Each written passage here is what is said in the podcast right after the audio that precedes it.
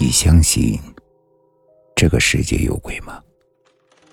欢迎收听慕容讲故事。今天要给大家讲的故事叫做《小女孩》。一幢老旧的楼房里，今天迎来了一个新房客，一个名叫李冉的年轻女孩。她呢是个外地人，来这座城市打工，通过房屋中介公司找到了这里。这里的房租是最便宜的，离他打工的地儿也近。虽然房子看上去是又破又旧，屋子里也简陋，但他一点也不介意。他常常告诉自己要快乐、充满活力的生活，任何事情都难不倒他。他的唯一动力就是存钱买房子。所以呢，就算现在住的地方差点他也一点也不介意。这栋房子的住户很多都搬走了，只剩下十来户，大都还是老年人。因为环境设施太差，像李冉这种愿意住的租客太少，所以呢，很多房屋都是空着的。就像李冉租的那个房子吧，整层楼就他和一个张大爷住。本来一层楼是要住六户人家的，当然，李冉那层楼之所以没有人住是有原因的。那就是闹鬼。当然，现在的李冉啊是一点都不知道的。李冉在打扫收拾完屋子之后就住了下来。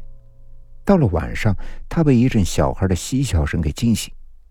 他看了一下手机，零点过三分，而声音是从门外传来的。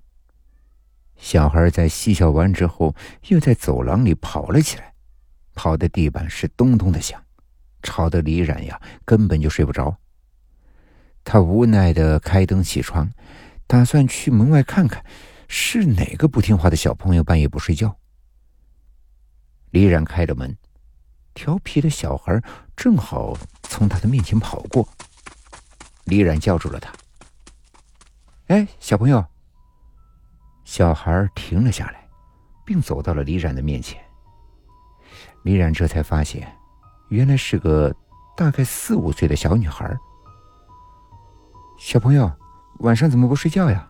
知不知道这样会吵到别人呀？你的爸爸妈妈呢？李冉因为被吵醒，心头有些不爽，所以呢，问小孩的问题比较多。小女孩可怜巴巴的看着李冉，不说话。李冉叹了一口气，这种不爱说话的小孩是最难对付的。看着小孩的可怜样，他牵着他的手，把他带到了自己的屋里，拿了一包零食给他。小孩怯怯的，慢慢的伸出了手去接过了零食，露出了笑容。他打开零食包装袋，用鼻子吸了吸，很是满足的露出了笑容。小妹妹，怎么这么晚了还在外面？你的爸爸妈妈呢？李冉问道。妈妈只让我晚上出来玩。小女孩的声音小小的。啊！李冉心想，她妈妈还真奇怪呀。姐姐告诉你啊，你这样晚上出来玩会吵到大家的，知道吗？别人都睡觉了，你呢也应该乖乖的睡觉。姐姐，你赶快离开这里吧。说完这样一句奇怪的话，小女孩就跑出了房间。等到李冉追出去的时候，小女孩已经没有了踪影。哼，真是个奇怪的孩子。李冉念叨了一句，便进屋继续睡觉。第二天，李冉碰见了跟他一层楼住在走廊尽头的张大爷。老爷爷，你知不知道这里有个小女孩爱晚上出来玩呀？李冉对昨天遇见的事情很是好奇。啊，什么？你，你是什么时候搬来的？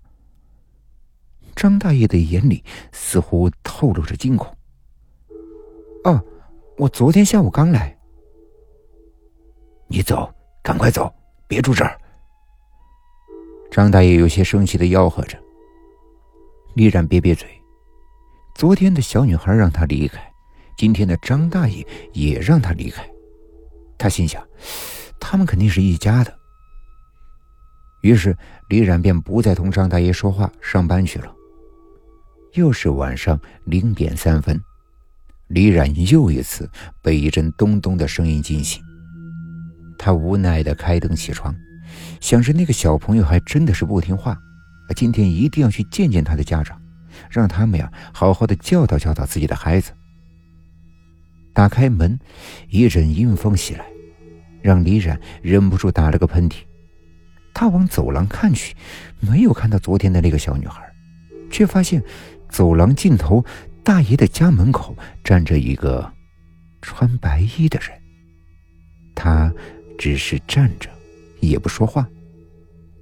李冉好奇的往前走了几步，一只小手拉住了他。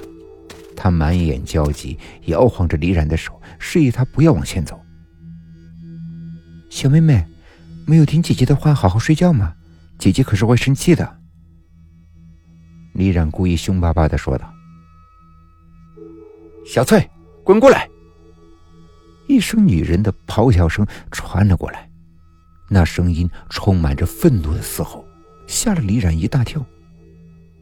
他一看，原来……是大爷家门前站着的女人转过身来了，因为太黑，有些距离看不清她的模样。小翠害怕的慢慢的朝女人走去。当走到女人面前的时候，女人扇了小翠一巴掌，小翠跌倒在地上。女人还不罢手，开始对着小翠拳打脚踢。女人疯狂的举动看得李冉是目瞪口呆，他忍不住喊了一句。别打了！女人停止了对小翠的殴打，也就在一眨眼的功夫，女人竟然站在了李冉的面前。李冉吓得低坐在地，借着屋里的灯光，他看清了女人的模样。女人鲜红的，如同被血浸泡过的眼睛瞪着他，额头上一个黑黑的窟窿洞，她咧着嘴，磨着牙，嘴巴很大。似乎对李冉恨的要将他吞进肚子里。女人的手掐住了李冉的脖子，李冉已经被吓得不能动弹。突然，女人放开了李冉，痛苦的捂着脸惨叫了起来。李冉大口的喘着粗气，发现是张大爷拿着一个瓶子，似乎刚才是他将瓶子中的液体倒向了那个女人。那个女人或许根本……就不是人。这样的发现让李冉吓得是全身发冷。凤姐，当年是我害死了你，没想到你的灵魂还在，依然不放过可怜的小翠。今天就让我彻底结果了你，然后我就到黄泉路上去陪你。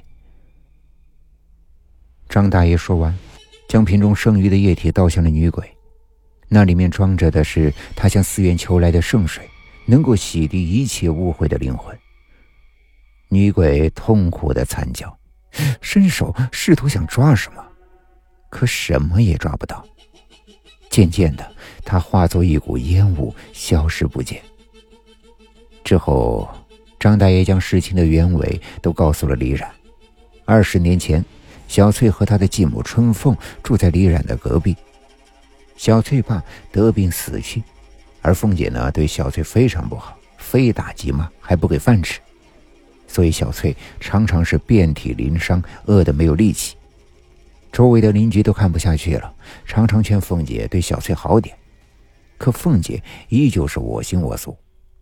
直到有一天晚上，喝醉酒的张大爷又撞见凤姐往死里打着小翠，他再也看不下去了。操起一根棍子捅向了春风，因为用力过猛，棍子插进了春风的脑袋，春风死了。等张大爷清醒过来的时候，他看了看小翠，没想到这孩子也早已经被凤姐打断了气。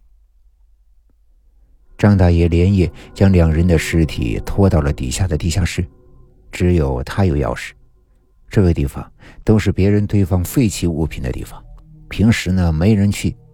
就这样一过，就是二十年。第二天早上，张大爷服毒自杀了，李冉报了案。警察在地下室果然找到了两具一大一小的尸骨。李冉在心里祝福小翠，希望她能够投胎去户好人家。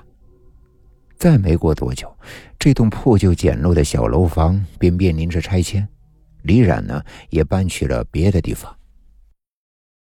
今天的故事就讲到这里了，点个关注吧，晚安。